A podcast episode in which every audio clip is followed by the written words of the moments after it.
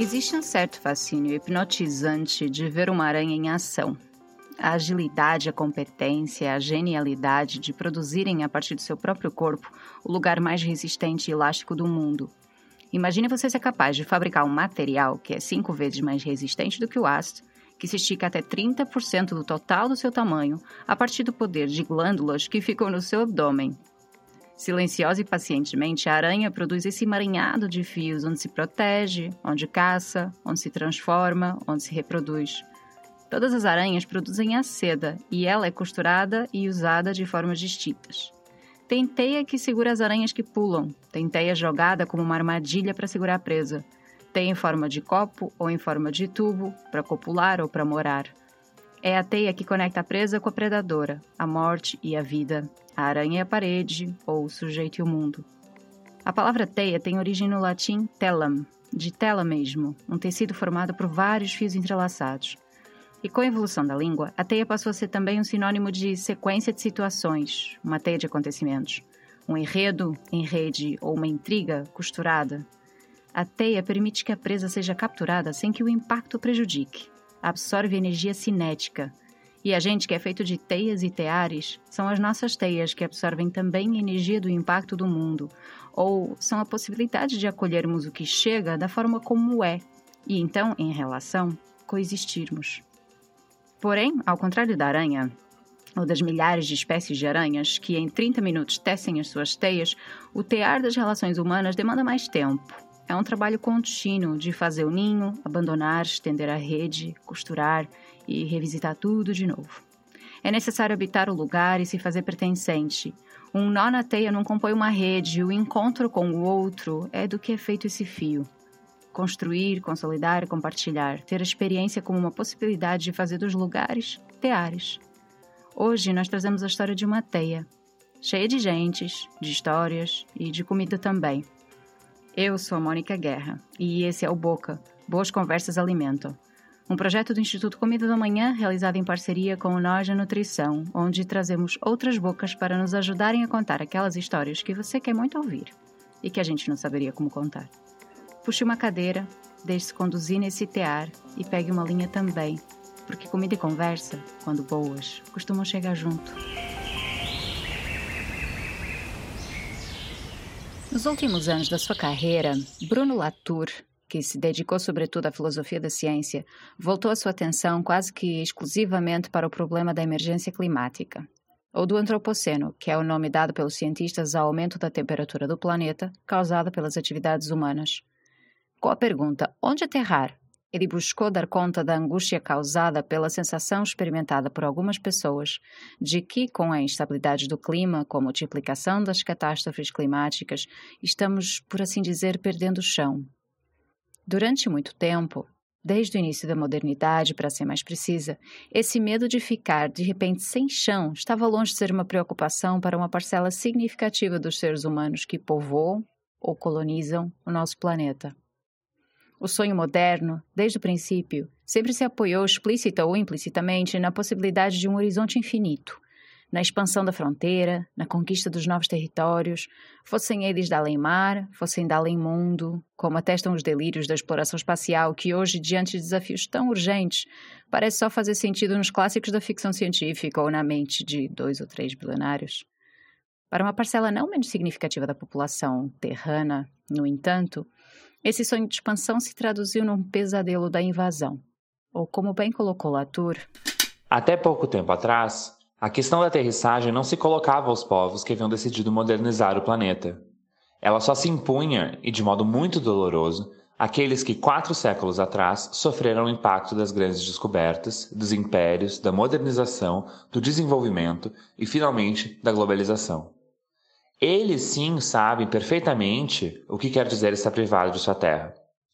Mais que isso, eles sabem muito bem o que significa ser expulso de sua terra. Com o tempo, não tiveram outra escolha a não ser se tornarem especialistas na tarefa de sobreviver à conquista, à exterminação, ao roubo de seu solo. O que muda nesse cenário, com a emergência climática, é que de repente a questão da aterrissagem se coloca para todo mundo. Por mais que muita gente, por motivos de ordem psicológica ou interesses escusos, se negue a encará-la. Para Bruno Latour. A impressão de vertigem, quase de pânico, que atravessa a política contemporânea deve-se ao fato de que o solo desaba sob os pés de todo mundo ao mesmo tempo, como se nos sentíssemos atacados por todo lado em nossos hábitos e bens.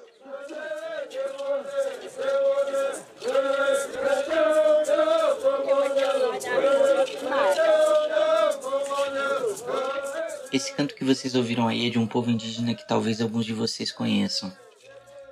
Eu, como muitos outros, provavelmente não conhecia até pouco tempo. Falo dos Machacali. A primeira vez que ouvi falar deles, a primeira vez que vi, conversei com alguns deles e tive a oportunidade de compartilhar algumas refeições, foi no assentamento Terra Vista do MST, que fica no município de Arataca, no sul da Bahia. Eu acompanhei a cerimônia de despedida dos Machacali, que estavam lá para um curso. Isso foi depois de um dia corrido, que tinha tudo para ser cansativo, mas no fim acabou sendo revigorante. Ao longo do dia eu tinha percorrido o assentamento para conhecer áreas reflorestadas, plantações de cacau e uma fábrica de chocolate que aponta para um futuro muito mais doce do que a maioria das pessoas que se preocupa com a questão da emergência climática é capaz de imaginar. Bom, deixa eu me apresentar. Eu me chamo Michael e apesar de não trabalhar propriamente com isso hoje em dia, ainda me considero jornalista.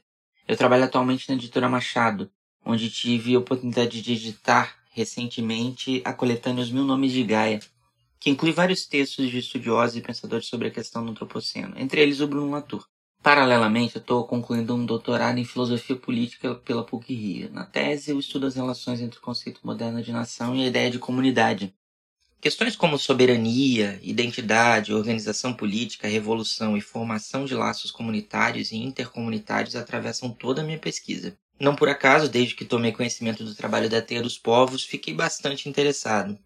Esses temas, como vocês vão ver, também atravessam a teia. Antes disso, bem, antes disso eu trabalhei numa empresa de petróleo, que talvez vocês conheçam.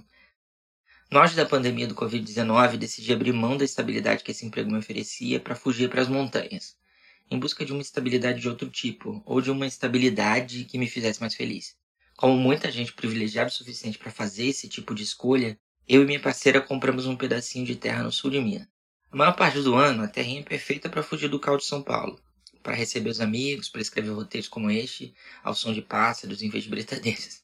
Às vezes, no entanto, o córrego que passa por ali transborda, e nos últimos anos tem transbordado cada vez mais. Por que será, né?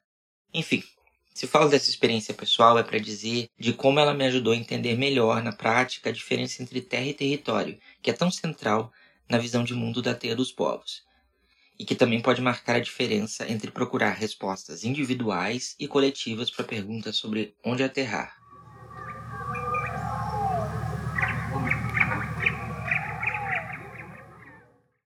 A proposta de visita ao Terra Vista partiu de um dos pesquisadores afiliados do Instituto Alameda, Erasto Felício, coautor de Por Terra e Território, Caminhos para a Revolução dos Povos, ao lado de Joelson Ferreira, mais conhecido como Mestre Joelson, de quem, aliás, vou falar bastante aqui. Além das questões relacionadas à minha pesquisa, que já comentei, meu interesse pelo trabalho e pela visão de mundo da Teia dos Povos passa, em grande medida, pela pergunta colocada por Bruno Latour no começo desse podcast. Por essa angústia que a gente experimenta ao se perceber, de repente, meio sem chão e por uma série de tentativas, umas mais, outras menos frustradas de aterrissar. A Teia dos Povos A Teia dos Povos não se vê como um movimento social, mas como uma articulação entre movimentos, comunidades e territórios. A proposta da Teia é criar e fortalecer laços de solidariedade entre grupos diversos, tendo a agroecologia como um de seus fundamentos e a soberania dos grupos articulados como horizonte, dando centralidade à luta pela terra, um solo para plantar e produzir o sustento, e pelo território, um lugar para habitar e pertencer, a Tenha propõe uma aliança indígena, preta e popular capaz de garantir soberania hídrica, alimentar, energética e pedagógica para os diversos povos ligados a ela. Criada em 2012, durante a primeira jornada de agroecologia da Bahia, realizada no assentamento Terra Vista, até é formada hoje por representantes indígenas, quilombolas e campesinos de diversas origens e localidades. Justamente aqueles que, como afirmava Bruno Latour, sabem muito bem o que significa ser expulso de sua terra e se tornaram especialistas na tarefa de sobreviver à conquista, à exterminação e ao roubo de seu solo. A teia dos povos é configurada a partir de uma perspectiva onde a diferença entre terra e território é um elemento central. Como escreveram Joelson Ferreira e Erasto Felício em Por Terra e Território, quando estamos falando em território, não estamos falando de um quadrado de terra. Estamos falando de um lugar cheio de símbolos de pertencimento alicerçados na abundância da vida. O princípio é, portanto, a terra, a luta para se manter nela ou retornar para ela. Mais do que resistir e sobreviver, a teia dos povos aproxima indígenas pretos e campesinos para construir e viver com abundância. Em meio ao pessimismo, à frustração e ao desespero em relação ao futuro que tomam conta de tanta gente quando o assunto é a emergência climática, a visão de mundo que emerge da teia é de um otimismo desconcertante. Falando assim, parece até que falta um pouco de pé no chão, né? Que é preciso aterrissar. Mas é justamente o oposto. É o solo firme do território que torna possível não sonhar com um futuro diferente, mas construir coletivamente esse futuro. Parem, não é sonho, é projeto. Vou até repetir porque isso é papo sério. Não é sonho, é projeto. É coisa para 3 mil anos, como gosta de afirmar o mestre Joelson. Não seja identidade, seja a entidade. Porque a identidade anda sozinho e anda desprotegido. A entidade só anda junto. Aqui nada foi feito pela mão de Joelson, que é uma construção coletiva. E é também para acalmar os espíritos das pessoas apressadas. Três mil anos é por isso. Chega muita gente sofrida, chorando, essa coisa toda. Mas quer fazer o bem, quer construir alguma coisa. Mas está sem, sem tempo. Sem tempo. Nós precisamos revitalizar o tempo minha mãe perguntou, o que, é que você vai fazer, meu filho? Eu digo, vou trabalhar com uma cigarra e a formiga, cantando e trabalhando para ganhar o pão. Terra Vista. Sede do evento que culminou na fundação da Terra dos Povos em 2012, o assentamento Terra Vista é hoje uma espécie de farol para os diversos grupos ligados a ela, funcionando ao mesmo tempo como referência, inspiração e espaço de aprendizado e acolhimento. Deixa eu contar um pouco da história desse lugar. Resultado direto da luta de militantes do Movimento dos Trabalhadores Rurais Sem Terra, o MST, na Bahia, que no dia 8 de março de 1992 ocupou a fazenda Bela Vista, de 913 hectares, o assentamento Terra Vista só fincou raízes definitivamente em 1994, depois de resistir a cinco ações de despejo. Se a imagem que surge na sua cabeça quando você escuta a palavra fazenda remete de alguma forma às propagandas do agropop que volta e meia pipocam nos intervalos dos programas de TV, é possível que você demore um pouco para se situar na paisagem do assentamento Terra Vista. Para começo de conversa, quando você chegar lá não vê nem pasto nem boi, tampouco lavoura de soja, ou outra monocultura dessas que o mercado internacional de commodities adora. O que você vê, sobretudo, é floresta. Talvez você demore para compreender a riqueza que existe ali a princípio. Talvez precise repensar primeiro a diferença entre explorar e gerar riqueza. É possível que você precise também de um guia para conduzi-lo floresta dentro, apontando para as árvores e nomeando espécies que você nem sabia que existiam ou das quais você ouviu falar nos livros de história. Jequitibá, mogno, imbaúba, pau-brasil, por exemplo. Árvores grandes, imponentes ou, como se diz no mercado, madeira nobre. Dessas que fazem a alegria dos madeireiros ilegais da Amazônia. Nas florestas do Terra Vista, no entanto, essas espécies não são encontradas como sobreviventes, não estão sob ameaça. Elas estão ali porque alguém, mais ou menos 20 anos atrás, plantou. Para compreender a importância disso, no entanto, é preciso ter olhos de ver e ouvidos de ouvir. E se engana quem acha que a gente já vem com esses olhos e esses ouvidos prontos o tempo todo. No meu caso, foi preciso um passeio em meio à primeira área de agrofloresta iniciada por Joelson no Terra Vista para que eu começasse a enxergar alguma coisa. Joelson, pelo contrário, tem olhos que veem além das coisas e do tempo. Nesse passeio entre assobios e silêncios, sons de passadas à mata e poucas palavras, escutei de Joelson que quando ele resolveu começar a reflorestar áreas devastadas do assentamento, utilizando as técnicas da agroecologia na virada do milênio, muitos companheiros olharam para aquilo com desconfiança. Quando a gente tomou essa decisão, chamaram nós de maluco, de doido. Todo mundo tinha ódio da gente, todo mundo chamava nós de preguiçoso, de vagabundo. Para além dessa reinvenção do tempo e desse projeto coletivo tão desconcertante para alguém que foi forjado em grandes cidades apressadas, uma das coisas que mais me chamou a atenção na visita ao Terra Vista foi a profusão de iniciativas já em curso. Uma delas é a área de pesquisa sobre cacau, que busca identificar as melhores espécies para cultivo na região. ou então a Universidade dos Povos, que visa unir prática e teoria para a formação de especialistas em agroecologia capazes de contribuir para o reflorestamento, a soberania alimentar e a geração de renda nos diversos territórios ligados à teia. E, principalmente, já que o tema principal deste podcast é comida, o chocolate rebelde da Teia dos Povos, produzido na fábrica Escola do Chocolate Litoral Sul. Mas vamos por partes e primeiro vamos entender um pouco sobre o papel da agroecologia nesse processo. Transição agroecológica, uma caminhada na jornada. A princípio, os assentados do Terra Vista se lançaram no plantio de cacau e café conilon, recorrendo ao pacote de assistência técnica dos órgãos públicos, que incluía agrotóxicos e outras técnicas que fazem parte da cartilha do agronegócio. Não deu certo. Em 1999 a gente estava quebrado, a, a fazenda não passava de 12, 13 arroba por hectare. Isso não dava condição para a gente viver.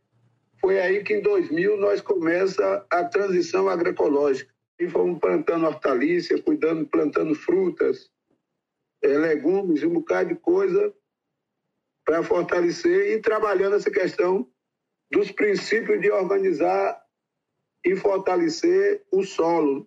Aí ah, organizamos 18 plantas de cacau, ou seja, 18 espécies de cacau. E aí pulamos de 12, 13 arroba por hectare, fomos para 83, 93 arroba por hectare.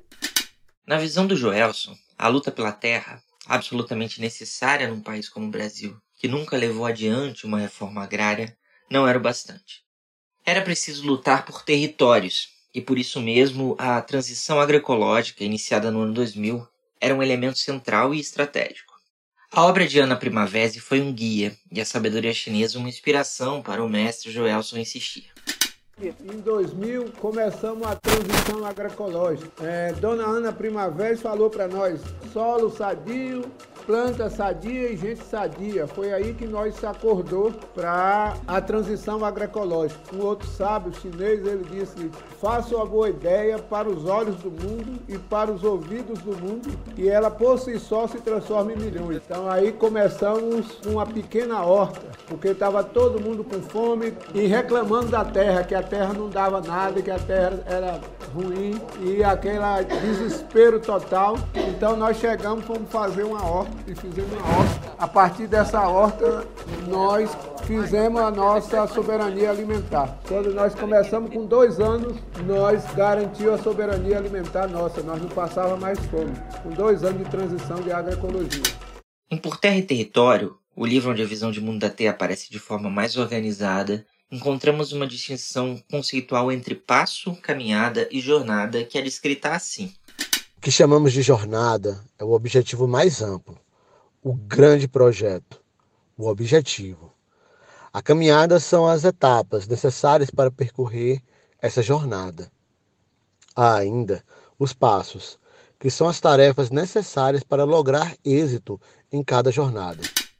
Na visita ao Terra Vista deu para ver que essa distinção conceitual está profundamente enraizada na prática. Lá, na virada do milênio, a criação da horta visando soberania alimentar era um passo essencial. Hoje, 20 anos depois, já dá para ter uma ideia mais clara da caminhada que teve início ali e de como ela se relaciona com a jornada da teia. Um dos momentos mais interessantes da visita ao assentamento Terra Vista foi quando o mestre Joelson nos levou para conhecer a área de plantio experimental de cacau que eles mantêm para estudar, dentre as diversas variedades da planta, aquelas que mais se adaptam às características do solo, sem o estímulo de fertilizantes químicos e as mais capazes de resistir às pragas sem recorrer a agrotóxicos. Por cerca de duas horas, caminhando a maior parte do tempo em silêncio, fomos conduzidos pela floresta. As poucas palavras que nos dirigia eram principalmente para nomear as espécies nativas e nos dar diferentes frutos de cacau para experimentarmos. Uns eram mais doces, encorpados, bons de comer, de fazer suco outros mais ácidos, com mais amêndoa que polpa, perfeitos para fazer chocolate. Todos cresciam em meia floresta, na cabruca, que é como o povo da região chama a técnica de plantar em clareiras nas quais o cacau cresce à sombra das grandes árvores. O cacau, reparem,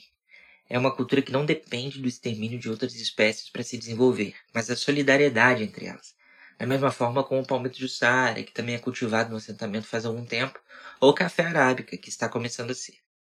O cacau o fruto que tivemos a oportunidade de experimentar é resultado de uma longa caminhada, cujos primeiros passos foram dados lá atrás e que exigiram uma recuperação da floresta. O café, naquele lugar, é futuro plantado. O presente, no entanto, já é o resultado do cacau plantado lá atrás, e hoje tem gosto de chocolate. 3 mil anos. Um dos maiores desafios encontrados hoje por quem tenta chamar a atenção da opinião pública e dos governos para o problema da emergência climática é lidar com o pessimismo que o assunto costuma produzir. Os prognósticos, não raros, são catastróficos, e nem todo mundo consegue lidar com eles sem cair no desespero. Um desespero que leva muitas vezes à impotência, ou no pior dos casos, à negação. O problema parece grande demais, a solução distante demais. A teia dos povos, nesse sentido, parece mostrar, ou melhor, demonstrar, que existem outros caminhos. Em vez de esperar por uma solução futura para a emergência e se desesperar quando ela não vem, o pessoal da TEI está empenhado em construir, implantar um futuro melhor. Em vez de sonhar com uma solução tecnológica quase mágica para o problema que enfrentamos, a teia se apoia no saber acumulado há gerações pelos povos que sobreviveram a muitos fins de mundo para produzir outros mundos. Mundos que não dependem de uma monocultura para garantir a sobrevivência da nossa espécie, mas que encontram precisamente na diversidade de culturas o segredo da boa vida.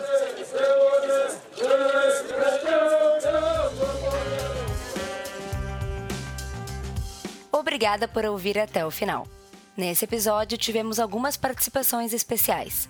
Os trechos de Por Terra e Território, Caminhos para a Revolução dos Povos no Brasil, foram narrados por Erasto Felício, que escreveu o livro com Joelson Ferreira. Já as citações de Bruno Latour foram narradas por Fernando Silva e Silva, professor, tradutor, pesquisador e cofundador da Associação de Pesquisas e Práticas em Humanidades. Fernando coordena atualmente, junto com a filósofa e professora da PUC Rio, Aline Costa, a coleção Desnaturadas, da editora Bazar do Tempo, que vem publicando diversas obras relacionadas ao antropoceno e à mudança climática.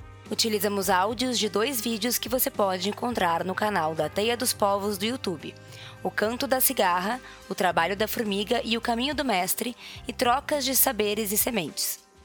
Vale a pena conhecer, procura lá no YouTube. Também utilizamos áudios do Prato Cheio, o podcast de O Joio e o Trigo, que fez um episódio especial sobre a história do chocolate. Procura lá depois o episódio 2 da quinta temporada, Os Últimos Dias do Chocolate. Para quem se interessou pela Teia dos Povos e ficou com vontade de saber mais, ou melhor ainda, quer conhecer o território, uma possibilidade é participar dos cursos e oficinas promovidos pela articulação. No nosso site colocamos algumas informações sobre o curso de construtores e defensores do território que acontece em janeiro. Dá uma olhada lá. Os textos desse episódio foram escritos e narrados por Michael da Silveira e Mônica Guerra e contaram com a edição e revisão de Roberta Curan. A edição de áudio, mixagem e masterização foram feitas por Pablo Couto.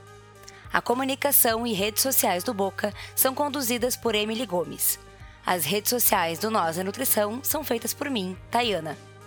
O Boca é um projeto do Instituto Comida do Amanhã em parceria com Nós é Nutrição.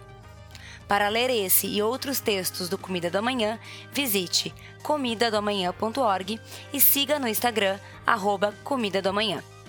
Para escutar outros episódios do Nós a Nutrição, segue a gente nas redes sociais Nós a Nutrição, Nós com Z, e na sua plataforma de podcast preferida para ficar sempre a par dos próximos episódios e botar a boca no trombone. Compartilha e divulga com quem tu acha que vai gostar também.